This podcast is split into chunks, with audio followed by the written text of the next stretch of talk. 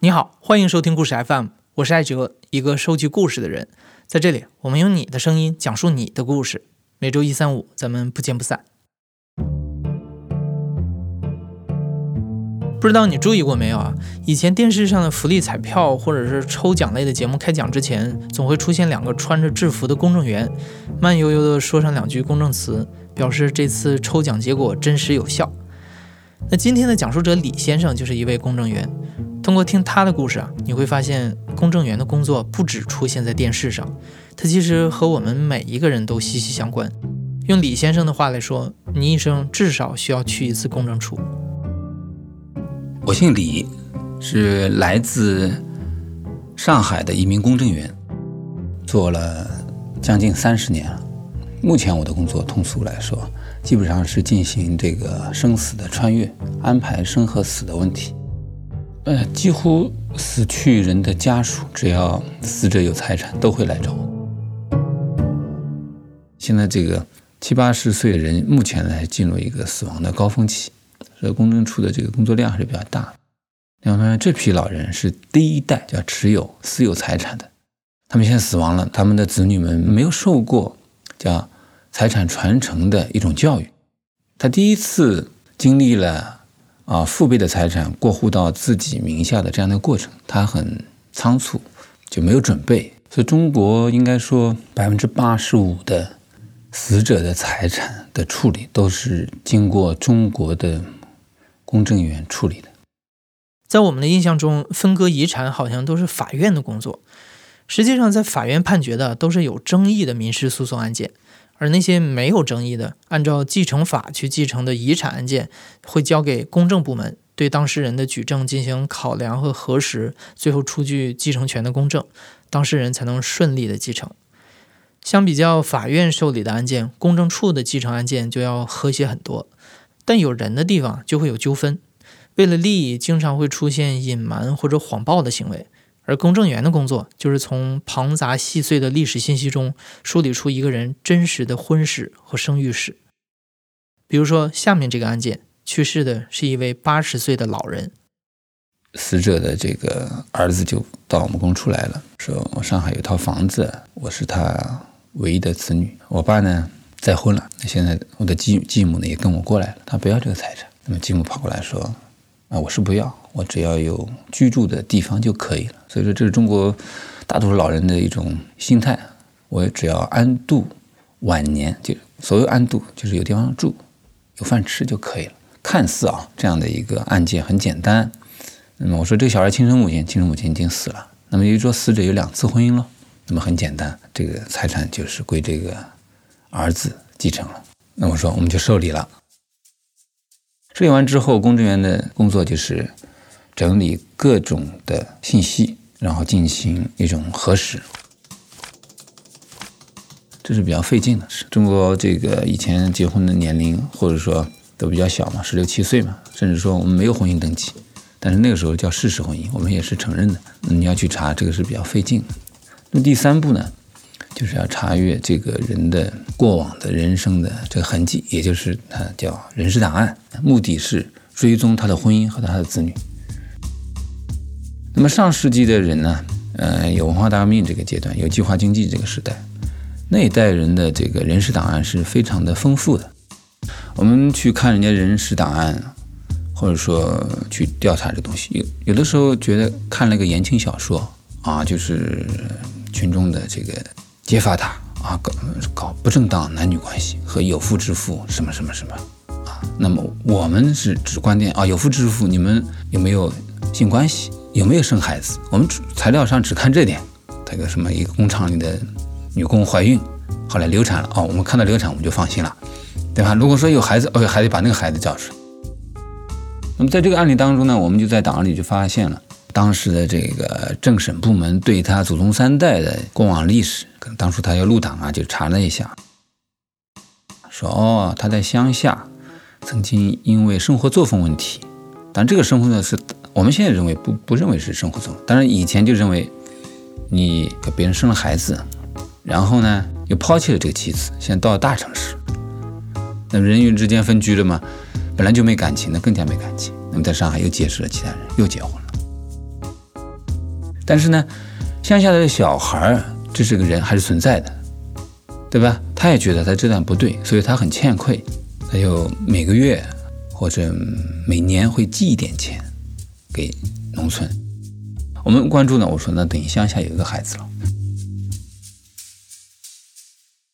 一个人去世了，没有遗嘱的情况之下，子女、父母、配偶都有继承权。那么子女包括所有的这个生物学上的子女。第二个就是婚生的和非婚生，第三个是养子女，就是收养的，我们也是认为是有这个继承权。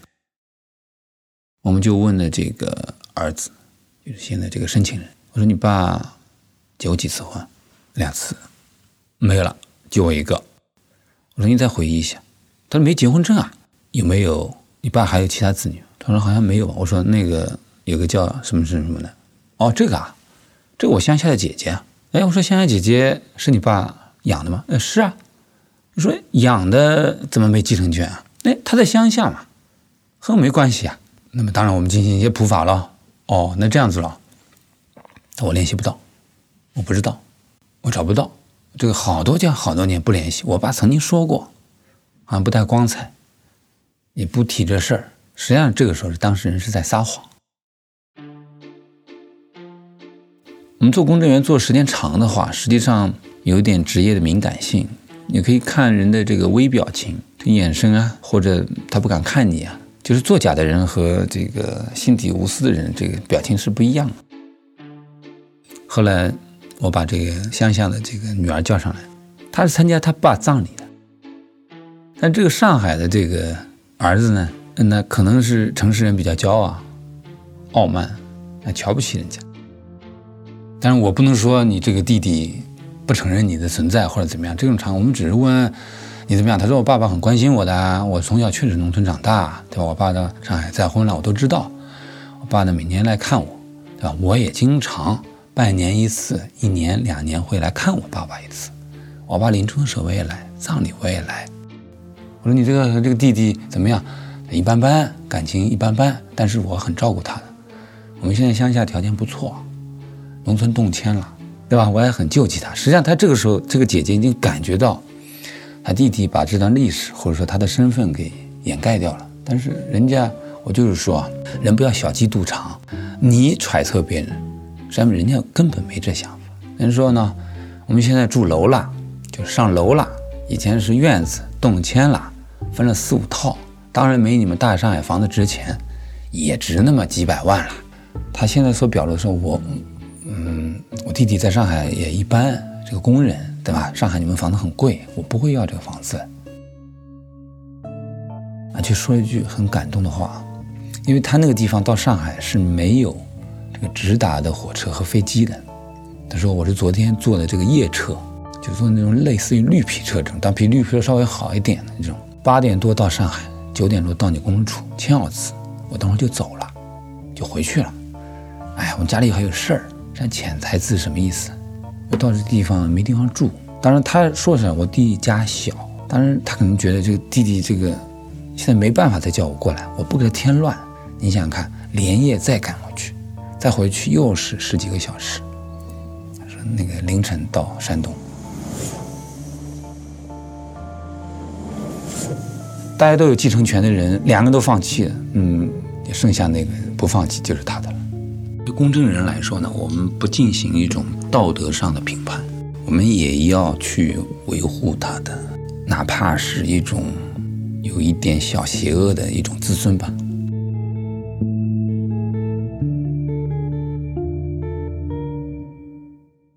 俗话说“清官难断家务事”，不过既然工作的内容是处理家事，公证员也就不能完全置身事外，他们有的时候也要做一些调解和安抚的工作。李先生曾经受理过一个案子，来公证处做遗产公证的是兄妹三人。去世的母亲有过两次婚姻，前一次是在乡下生下了这个三个人中的大哥，后一次是在上海生下了弟弟和妹妹。但是李先生调查之后发现啊，他们的母亲在生下了大哥之后，曾经在上海的一个富人家做过帮佣，在这个期间被男主人欺凌了，还生下了一个女儿。按照继承法，这个女儿也有继承权。但这三个人都矢口否认这个私生女的存在。于是李先生就决定找到她当面求证。那我们也是，就是刚才那种经历嘛，查档案、查户籍，倒推当年的户籍档案不是很全，而且有的写的字我们也不认识，那些地名就是以前的地名。我记得也是像今天这个大热天啊，跑到上海一个石库门里面找到那个当中的这个女儿。实际上她的身世实际上就是一个私生子嘛，私生女，因为她没有具体门牌号，就是什么弄几号。那石库门里面七十二家房客嘛，我到了这地址，我看哇，这一大片都挂着裤衩、衣服啊，弄堂里面呜呜呜那个空调声音，那咋办呢？你知道以前啊，没有。手机的时候，这个怎么去打电话？这个每个弄堂或者北京要胡同嘛，有个公共电话。就你打到这公共电话，这个公共电话的守候的这个阿姨会跑到你的楼下面，一嗓子说：“哎，谁家的电话？”我们到了这个门牌号，我想，因为我小时候也经历过嘛，那怎么办呢？问那个楼下叫名字的人有吗？这个名字是叫什么呢？是户口本上名字，但是他是老住户，都是不叫真名，就是叫。阿三，上海话叫阿塞、阿斯，呃，这种我说叫什么王某某，嗯，没这个人。然后一看，他说我们刚搬进来，这个地方都是外地人来很多嘛，本地人就都都走了嘛。那我想，那晚我不能白来啊，我们这个调查成本也很贵嘛，天也很热，我也不想白跑。那算了，在底下叫一嗓子吧。说，哎，谁谁在吧？叫了一声，啪。这典型的电影镜头，一个小窗，那，上海那个小窗，嘣儿看，叫三金，你是谁？你嗓门这么大干嘛？我在睡觉呢，什么事？他看到我，因为我穿那个制服嘛，我说我是公证处的，他马上，哦，哦，你上来，你上来，我说你是叫张三吧？他说是的，我说你爸是谁？妈是谁？我爸是谁？我妈是谁？我说你爸呢？我爸是谁谁谁？我说你妈结过几次婚？三次婚，然后他倒是把这个他妈的这个，我说悲惨的历史讲了一遍。我妈不容易啊，后面嫁那套房子呢，是她那个继父，就是最后一任丈夫单位分的，有公房买下来的，当时在上海一个市中心嘛。我说你妈有遗嘱吧？嗯，没有遗嘱。我说你要继承吗？我说要继承。我说那三个人找过你吗？没找过。我说那你要去办手续吗？我说你要还是不要？实际上他这个时候已经感觉不妙了。我我是不要这财产的，我是不要的。但是听你这样讲，他们是不是不承认我这个姐姐或者妹妹啊？啊，他们怎么能这样子？葬礼我参加的，我忙前忙后，钱也出的，他不承认我。哦，他们是正宗的，我是那个佣人家主人的孩子，就嫌弃我了。本来我是放弃。现在我要。这个里面还有个插曲，乡下的大哥，我说农村人和城市人是不一样的。这个农村的大哥炮轰出来说，也是说就他们三个，隐瞒的一段历史。你们那个没有婚姻嘛，对吧？就把这个妹妹给隐瞒了。后来呢，这个大哥单独从乡下啊，他是江苏一个乡下，赶到上海，他一个人来，他说：“李先生啊，我我来承认错误了，我我越想越不对，我说谎了。”是那个上海那那两个一个弟一个妹教我的，因为那个妹妹也蛮好，对我爸妈也很好，对吧？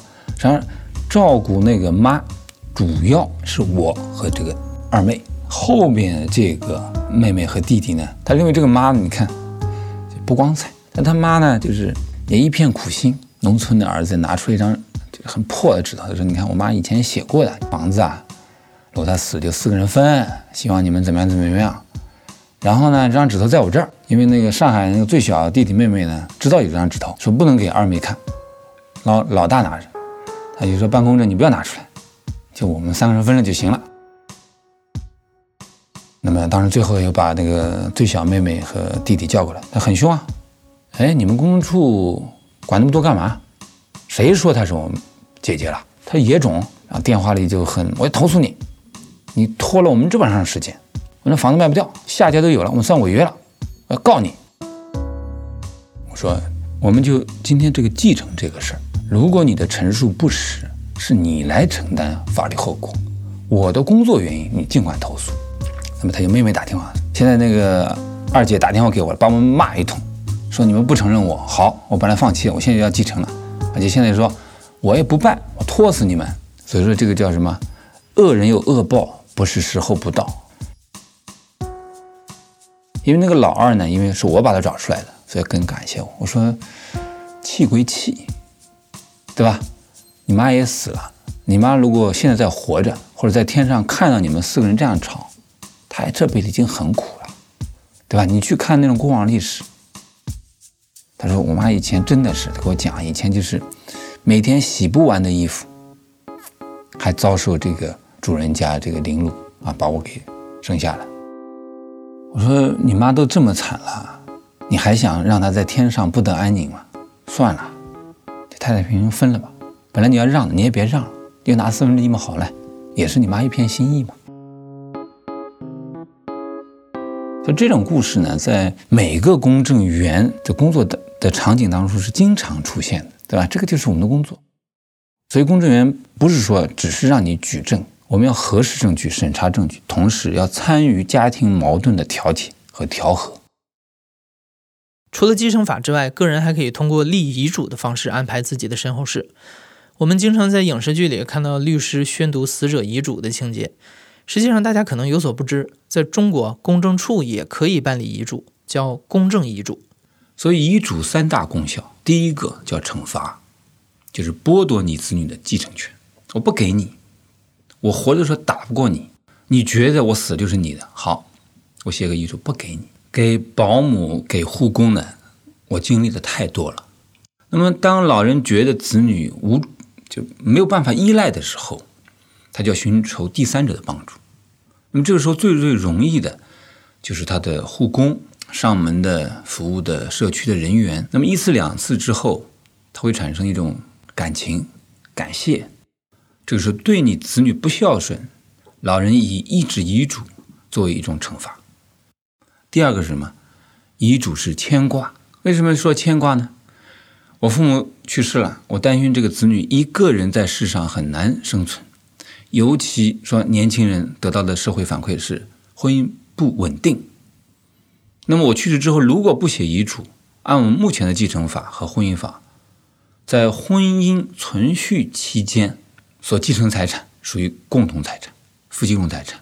那么很多老人家就很担心，我去世之后，我那个媳妇儿或女婿跟我的子女马上离婚，那我遗留给他的财产，反而被那个不爱我子女的啊女婿媳妇儿分掉一半，这是他不甘心的。实际上今年我就办一个，一个癌症的病人，我这胰腺癌，医生就说也就是两三个月，一个月，但是并不是什么时候死掉。他现在我这个儿子的这个媳妇儿啊，就冒出来了。本身儿子儿媳夫妻感情就不好，而且他是大龄的这个，就是说我们叫剩男，娶了一个大龄的一个女孩子。但那个女孩子是个巨婴嘛，那丈母娘很强势，说这个比较滑稽啊。我说这个女孩子有没有上门啊？或者你去上门？他说没有。我到丈母娘家，丈母娘说你来干嘛？对吧？女孩子从来没到我们家。为什么丈母娘说我女儿独生女到你们家干嘛做苦力啊？结婚嘛就这张纸喽。那为什么要结婚呢？哎，年纪大了总找一个喽。那生孩子不生了。我说你们结婚，我说问问一个很隐私问题，同过床吗？啊，没有，手都没摸过。我说那你结婚干嘛？这个还是人家介绍的，想想算了，就结了吧。反正一把年纪了，就是快五十岁了嘛，就结了吧。他说你知道吧，这个丈母娘很凶的。我每个月要给他四千五百块钱啊，我工资就五千，我要给他四千五。哎，我说哪有这种事儿？他说你结婚了嘛就有义务嘛，夫妻之间有义务啊，你要孝敬丈母娘啊。现在为什么要找到木工处？他说我爸生胰腺癌了。丈母娘说你爸死了，你是唯一继承人，我女儿有一半。哇，他一听就头炸了，啊，还有这种事儿，天理难容。后来一查法律，哎，确实这么回事。那他爸就急了，所以说直接从医院拿了那个吊瓶扛着，吊着盐水就跑过来了。我要写遗嘱，为什么？这家人太厉害了，我儿子太老实。你想剩男嘛，一般是比较性格比较内向嘛。我就写个遗嘱，我死掉之后财产就是给我儿子，不给儿媳。就为这句话，没有其他东西。而且现在我呢已经给我儿子说了，我死了你一定要和他离婚，否则的话你被会被这娘俩搞死的。你要活得长，我也留了那么多财产给你，你可以一个人活得好好的。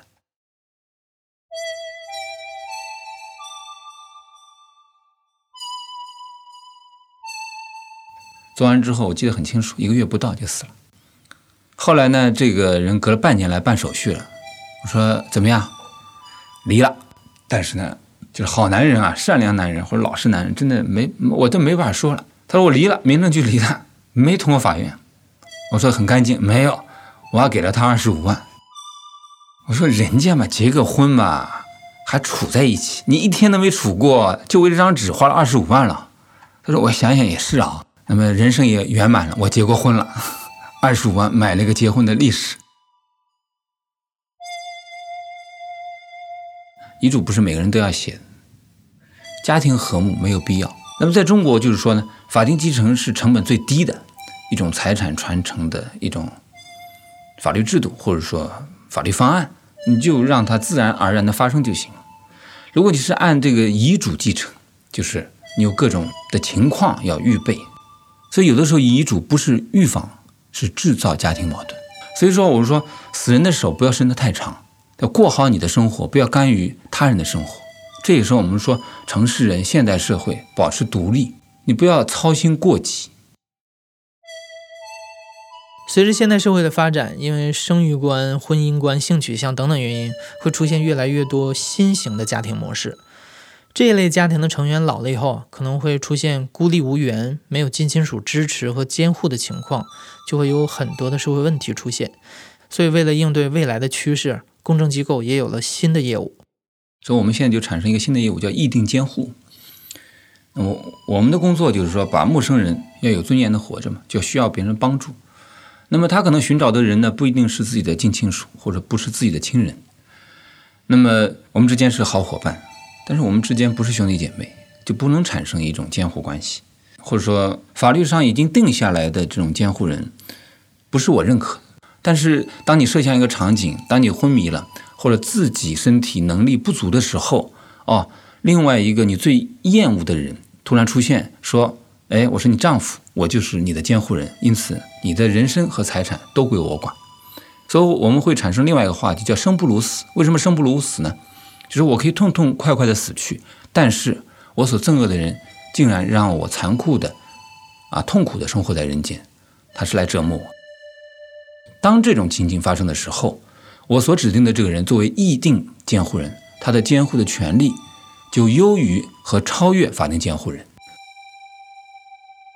当然，我们更多的是议定监护是为了应对这个啊中国也好或者大城市现在存在的这个人口老龄化。叫孤寡老人没有近亲属、没有监护人、没有人照管的情况之下，他要寻找非近亲属作为监护人。那么通过议定监护，让这个无缘人变成有缘人，啊，让没有亲属关系的人、没有血缘关系、收养关系的人变成一个具有法定身份的人，幸福走完人生。当然主要是帮助老人，但是现在越来越多的是中年人和这个年轻人。比如中年人现在大量的存在的，因为历史造成的叫三独家庭。三独什么叫独生子女的父母和独生子女的子女，他们的爷爷奶奶、外公外婆都没有了，在世上就这三个孤苦伶仃的人在。大家可以设想一下，如果这对夫妻带了他三岁的孩子，驾了一部车出去外外出旅游的时候发生了车祸，恰恰父母当场死亡，或者后面父母昏迷了，孩子还健在，父母。在有意识的时候，他是多么的恐慌和多么的担心啊，对吧？所以说这种场景是无法想想象的。因此呢，现在这种年轻的三独家庭，现在就去寻找另外一个三独家庭，大家互为监护人。就当我们发生不测的，我们孩子就托给你了，因为我没有兄弟姐妹。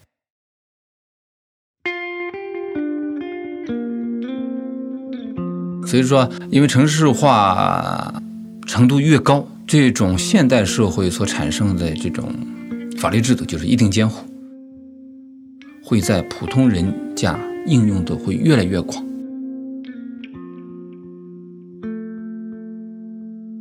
李先生在这一行干了三十年，他说：“看了太多人情冷暖、世间万象，更加明白头顶上‘公正’二字的沉重。人生是一场并不太公平的抽奖游戏，它无法为任何命运出具公正说明。即使你能摸到头奖，也不一定能顺利兑换到奇迹人生。所有命运馈赠的礼物，早已在暗中标好了价格。可能没有人比公证员更明白这句话的道理。”